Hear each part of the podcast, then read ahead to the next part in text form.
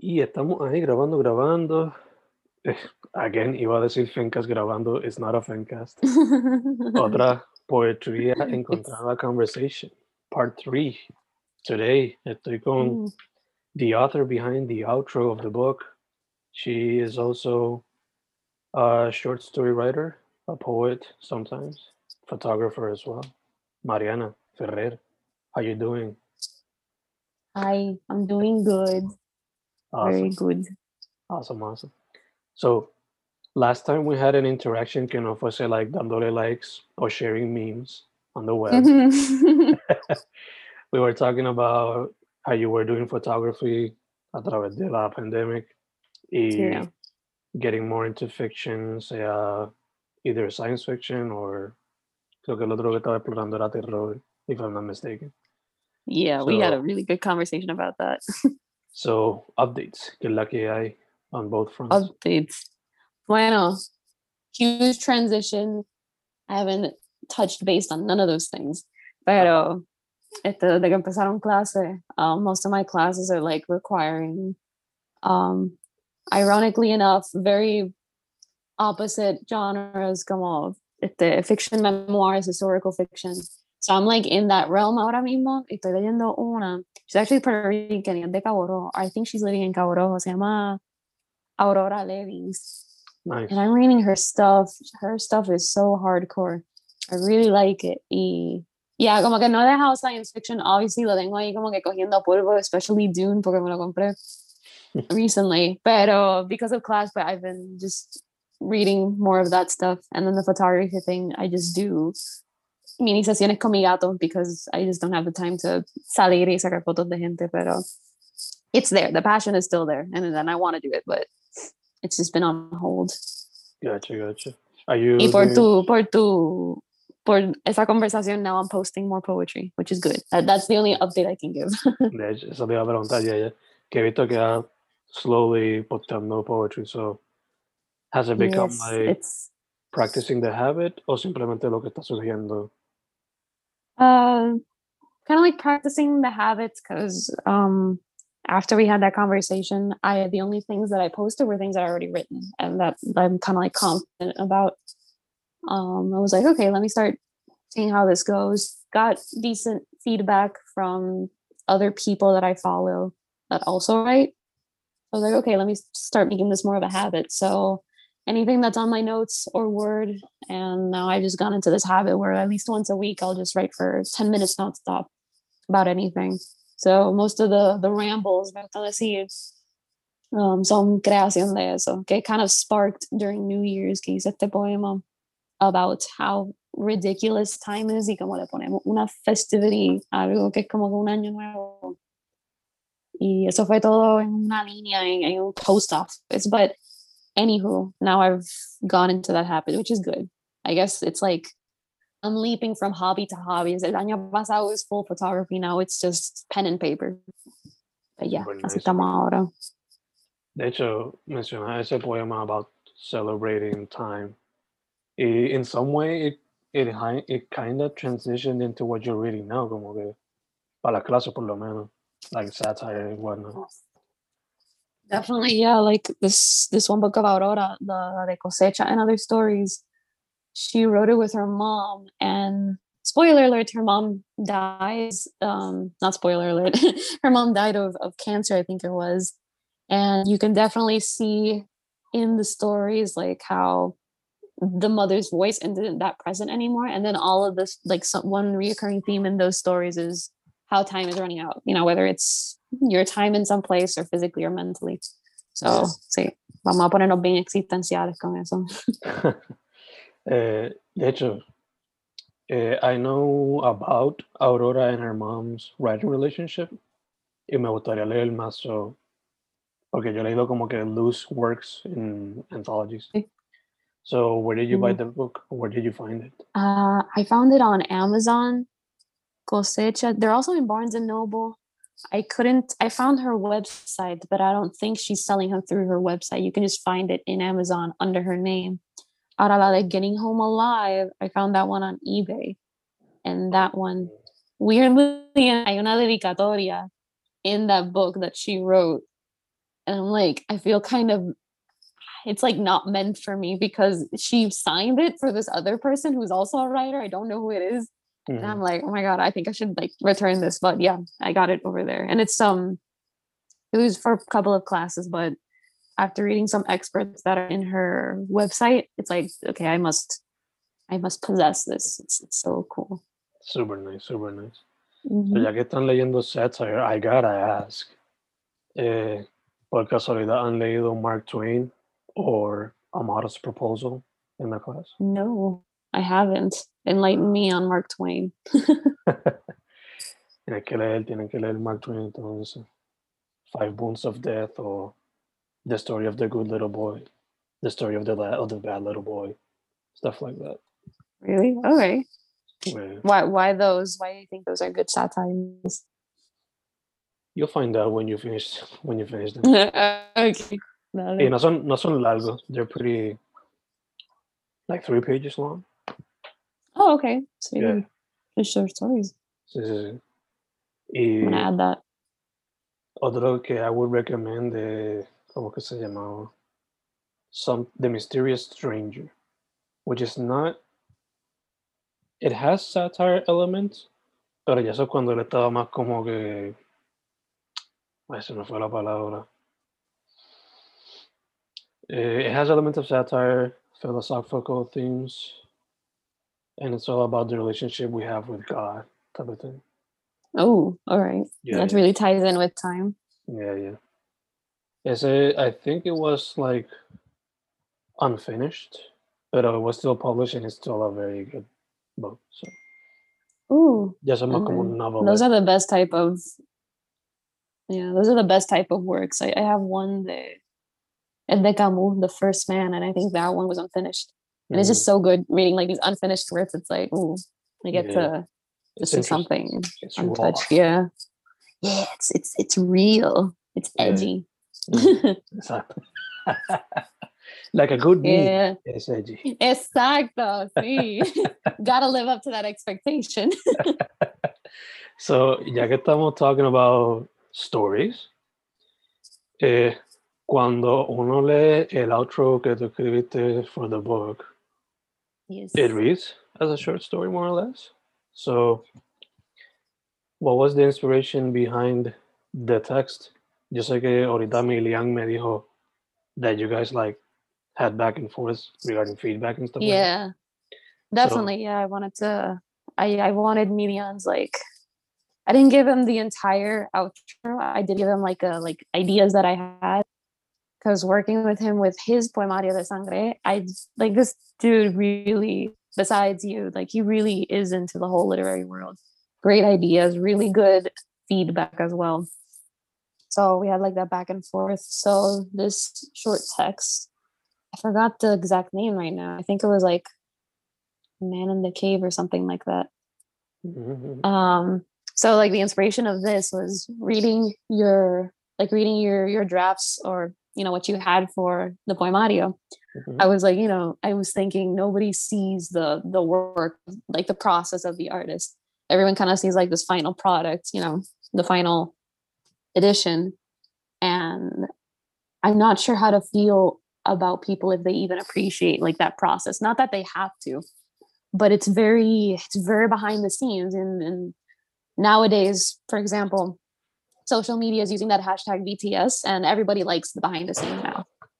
But when it comes to arts like these, like photography, not well, maybe photography, yeah, but like writing, you don't get to see that a lot unless you die like Camus in a car accident and they publish your things without consent, pretty much.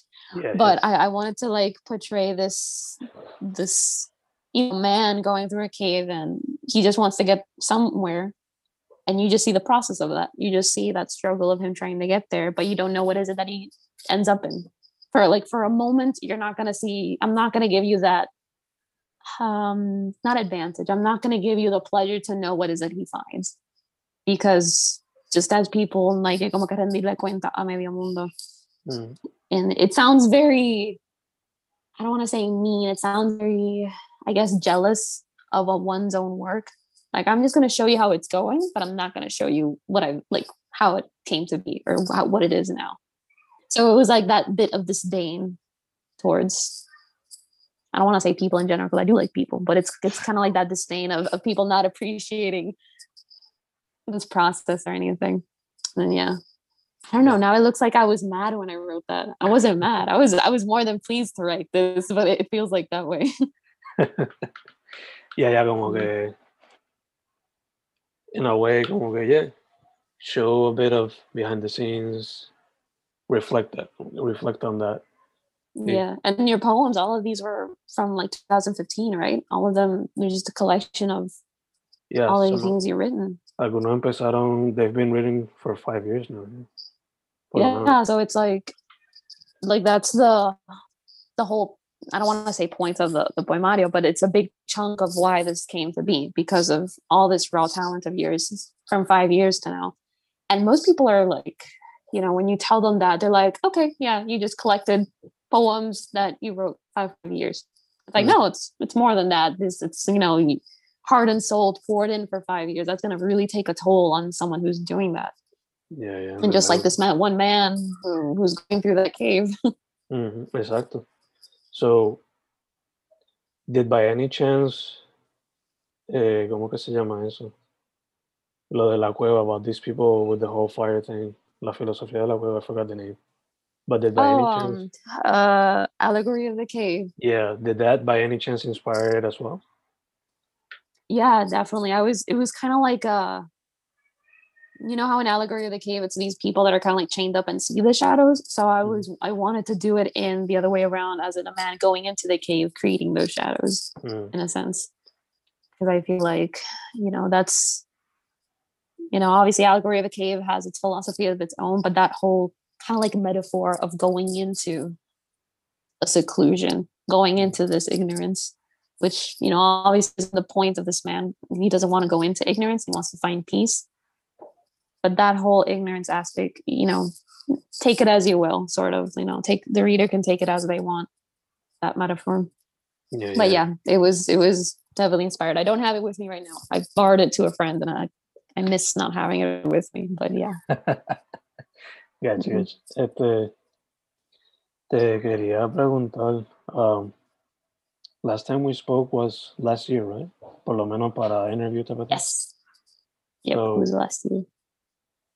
Aunque estás practicando poesía y photography y short story writing have como que taken a backseat for a while. Are you considering any other art form right now? Uh is studying till 3 a.m. on art form.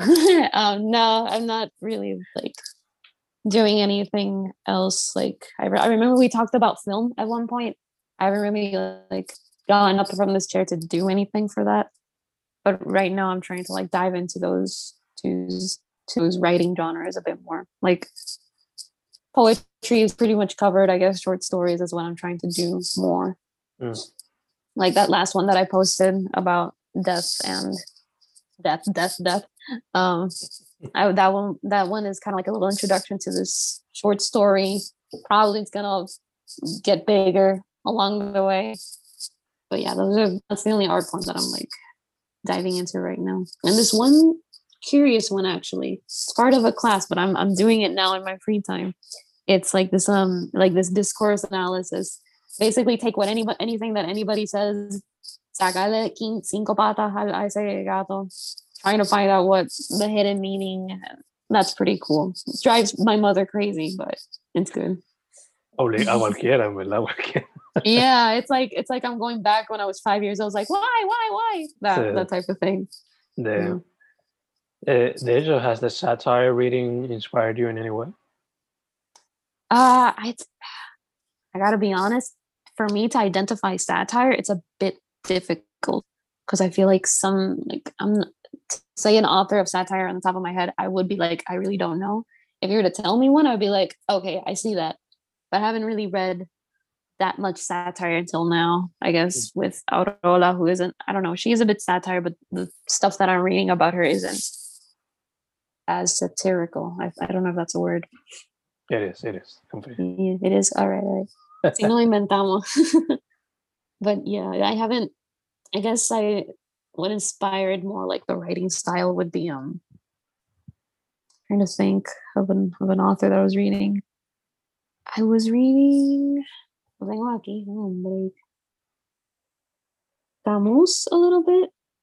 Whitman and this British. She's not British. She's American. She's just living in Europe. It's this um poet called Savannah Brown, and I got inspired by her a lot. Mm. Yeah, she's like I think she's like twenty something. She's she's just recently got into this whole poetry world. Recently, meaning like what three years ago, and the way she writes is very, very existential. Some of her poems are like mocking how society views time and how we're all like in this little bubble in reality. But yeah, I guess those authors. Is mm, mm, local. He's not satirical. But that's that's just something that uh, inspired well. Ok, ok. Ya que mencionaste que lo de film, any new movies that you've been watching? Any Mhm. recommendations? Oh, all right, all right. I think I saw. I've been in the in a Scorsese, it, uh, in a Scorsese moment. I don't know if I'm in Scorsese last time, but I've been watching so many of his stuff. It's all Goodfellas. I was so mind blown by that. I think I've said three times. I want to watch it again. It's really good. But I've been kind of in this um in this uh old dad mafia craze. You know how sometimes dads watch horror movies or or movies? I'm in that phase right now. Like my Netflix has just um, killing the Irishman, it's also like mafia. Anything about the families in New York, it's gonna be there. And yeah, I've just been watching a lot of that. So Goodfellas, Killing the Irishman, I think is one called, and that one also has to do with like this Irish guy, something like that And another one called the Plague 87, Plague something 87, like that. Yeah, what were you gonna say? Sorry. no diga The Irishman has an Irishman. Way, yeah. It doesn't I didn't think like I, I when I saw it, I was like, okay, it's about mafia, so let's watch it. I want to watch more more people getting their cars b- blown up. But yeah, it's kind of like this Irish dude that I, I'm not sure if he's an immigrant or he's like a third generation hmm. Irishman, but he gets into this um to this uh, facility, works there, becomes president of the union, and then he starts doing shady work. Yeah, yeah. Um, but he's not in, in any particular like family or anything. He's just you know working on his own, and it's really good because it's just he's very he's a very sarcastic and on your face guy. Like, okay, work on the shadows, but if he needs to fuck off, he'll tell you to fuck off, and I appreciate that. And I think it's based on a, true story. I think so. No me estaría raro, no me estaría raro. Yo creo que en Netflix también está The Departed Right. by Scorsese. So, Oh my god, yes. The part. It's really good. yeah, it is. It is. That one is. And I've been Wow. watching The Godfather. I only saw the first one, Food. Food. right? Number one and number two. Number one and number two. The third one, hace tiempo que Yeah. no la veo. It's not as bad as people want to make it be, pero es que no se compara. Let's just put it like that. Okay. Get Yeah. it.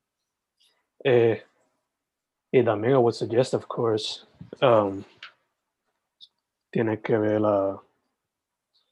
You have to. You have to watch uh, Sopranos on HBO. What's that one? Sopranos. Oh, it's an HBO series or something?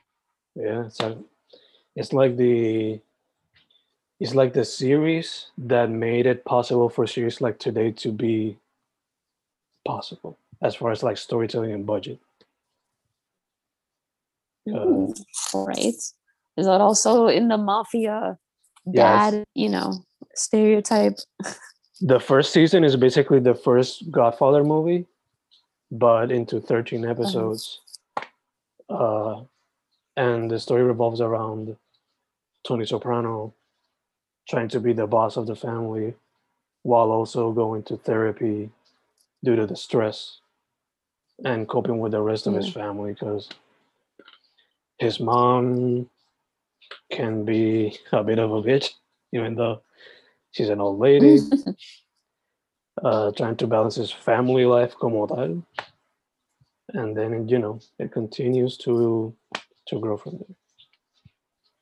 Y, Yeah, it's so it's such a huge stereotype how, how these mafia movies like there's always family. It's always like there. It's almost like like a southern like southern movies as well. There's always it's, the focal point is family, mm, whether it's like blood ties or working in that business together. yeah. De hecho, they even address So they yeah, even mm, it's address weird this- and interesting. Yeah, they even address the stereotypes que los mob movies created about the Italian community in la serie como tal. So Really, yeah, That's there's cool. that too. Y la que- yeah, because definitely like even Scorsese is at fault of of making those those stereotypes, which they're entertaining, but to, to reality. Yeah, yeah. Eh, ya que menciona Goodfellas, la que hace de la esposa del tipo este, I forgot his name now, pero la que hace de la esposa, she's the therapist en Los Sopranos. Um, yeah, see. Really, Karen. yeah, Karen is a therapist. I would not Yeah. imagine Karen as a therapist. so she's a therapist in the movie. Mm. In the series, in the series, I mean. My favorite. Okay, my favorite character in Goodfellas has to be that one guy, uh, John Pesci. Joe He's Pesci. such a wacko. So- Um, yeah, like I watch Goodfellas. Your favorite is not gonna be Karen or or um, uh, Liotta. No, Mm. you want to see it for John Pesci's line, you know, and what's funny. Yeah, You're a funny guy, like that. That whole scene is just de, de people should strive for that. uh, you know the guy he beats up when they're having like a card game, creo que. I think, no, he shoots him. yeah, that shoots. Yeah, he shoots the kid. He's also in The Sopranos. wow, that's nice. I like the cast already. That's really nice. like a lot of those actors that appeared in Scorsese movies, a lot of them are in The Sopranos. Mhm, So it's That's nice. it's top tier crime series, top tier storytelling, top top tier uh en cuestión a cinematography, you know, that type of thing. It set the standard. Is it new or this this show is so old? It's, it started in 99 and it finished in 2005 or 6. Oh, okay. Yeah. Ooh, But- okay, that sounds great. salió para el like lo que fue esa serie eh, Sex and the City y otras más like they set the standard for por lo que son las series hoy día se puede decir así Yeah. Wait, you said Sin Sin City or Sex and the City? eh, Sex and the City Sex and the City Hello. so era like Sopranos Sex and the City eh, Oh, okay. Deadwood también salió ese tiempo que era un western The Wire que era about era un drama set in jail I believe it was no me acuerdo pero I've heard of The Wire. Yeah. Yeah. I think my, my dad watched The Wire. And there's also one called like Prison Break he watched right after. I don't know if they have to like do with one another, but I know he watched that one and then the, the other one. Apparently they're both good. they're not they're not connected confirm they're not connected No, okay, good. Okay. pero Yeah. yeah sí está ahora mismo como que in a rabbit hole of watching mafia related movies Eh, Sopranos Yeah. Just mindless violence. All right. That's good. Yeah. oh, and, they play a lot with I got no time to watch drama. To what? Sorry? they play a lot with surrealism and that's a the meaning of dreams They do? Ooh, so it's pretty cool That's pretty dope. eh, I wrote it down. ya que estamos hablando de esto, we should write cada uno. We should write a story related to crime and then share it with one another. a ver Cool. pasa. Then then we'll have like that um that Mary Shelley moments where one of us will probably publish it and become like the next, I don't know, classic. Yeah, like that. Hey, hey, who knows? Who knows? Yeah. Este, before we close out, Mari, este, social media so people can see Mhm. your work. Ooh, it's uh at fathead underscore m 1999. I got a lot of existential stuff now. Now you can read stuff. But yeah, that's the only platform I use. Don't go to my Twitter. Not, don't ever go to my Twitter. I, it's not the same handle. It's like fathead something as well. If you write fathead, you're gonna find it. But no, don't go to my Twitter. One of the stories is there, and it just somewhat. I don't know why. I like I study. My minor is on communications. I should know about social media. I do not know how to do my own. But there's one friend that recommended me, oh, stories on Twitter, like it's a bit faster, it's quicker, you know, it spreads the word very fast, which is true. But if you're gonna something about death, it's not gonna what like one like, that's all you're gonna get. So I'm gonna, I'm gonna stick to Instagram from now on. Fuck whoever said I needed a Twitter. I don't know why I trusted that opinion. Does yeah. Twitter result good for you? Like, is it does it cover more area for your work? Uh, for the podcast, it reaches a lot more people, even though it's uh, okay. it's kind of balanced between Twitter and Instagram. Pero, este, por lo menos yo Twitter ahora, I'm trying to experiment with it. So, not that long ago, eh, publiqué Tuiteando, which is a compilation of 280 yes micro poems and micro uh, stories. So ahora voy a experimentar yeah. with another. I'm gonna experiment with Twitter, but in another way. So that's what I'm trying to do now. I try to avoid all the drama and shit. So that's good. That's good. I, I like getting myself into drama. so I'm there for the memes and for the promoting the podcast, the helping other artists y to experiment with the format porque it's interesting. Let's just put it like that. It's interesting. Yeah, it is. And your platform on, on Instagram, it's very like I really uh, admire it the way you you post consistently, and the fact that you're using it something to to highlight other art is just it's good content. Thank you, thank you, thank you, thank you. Pero thank you mm. for helping me with the book. Uh, Yes, I was pleasure to do so. A final de año, I'm thinking of publishing como que un cousin book to this one. Que no te dejaron si te tiro for. Really? Yeah. So, que no te dejaron si te tiro so you can do the intro instead of the outro. Ooh, okay. Yeah. That's nice. I'll get Jay's position. ya yo le dije a Milian, he's gonna do the outro. You're gonna do the intro. So, so like that. Nice. Yeah. That's perfect. All right. We do need to do though aparte the whole crime thing. I am so down to do a crime short story. Oh, it's so nice. dale, dale, dale. We'll handle. We'll do that. We'll do that. Yeah. Eh, cool. Her name is Mariana Ferrer. Thank you very much. Yes. Macarilla, as always. Will do. Over the nose. Exacto. Very good, very good. Yes, please. Over the nose. If you're gonna put it under the nose, you're just lesser than. Exacto. Sorry. So, yeah, you're part of the cave. You're you're in the cave and not going out. if you put exacto. it under the nose. Exactly. And if you have a chance, or when you do have the chance, get the get the vaccine. You know, get the vaccine. Yes. Very important stuff. Indeed, indeed. Estamos set, estamos set.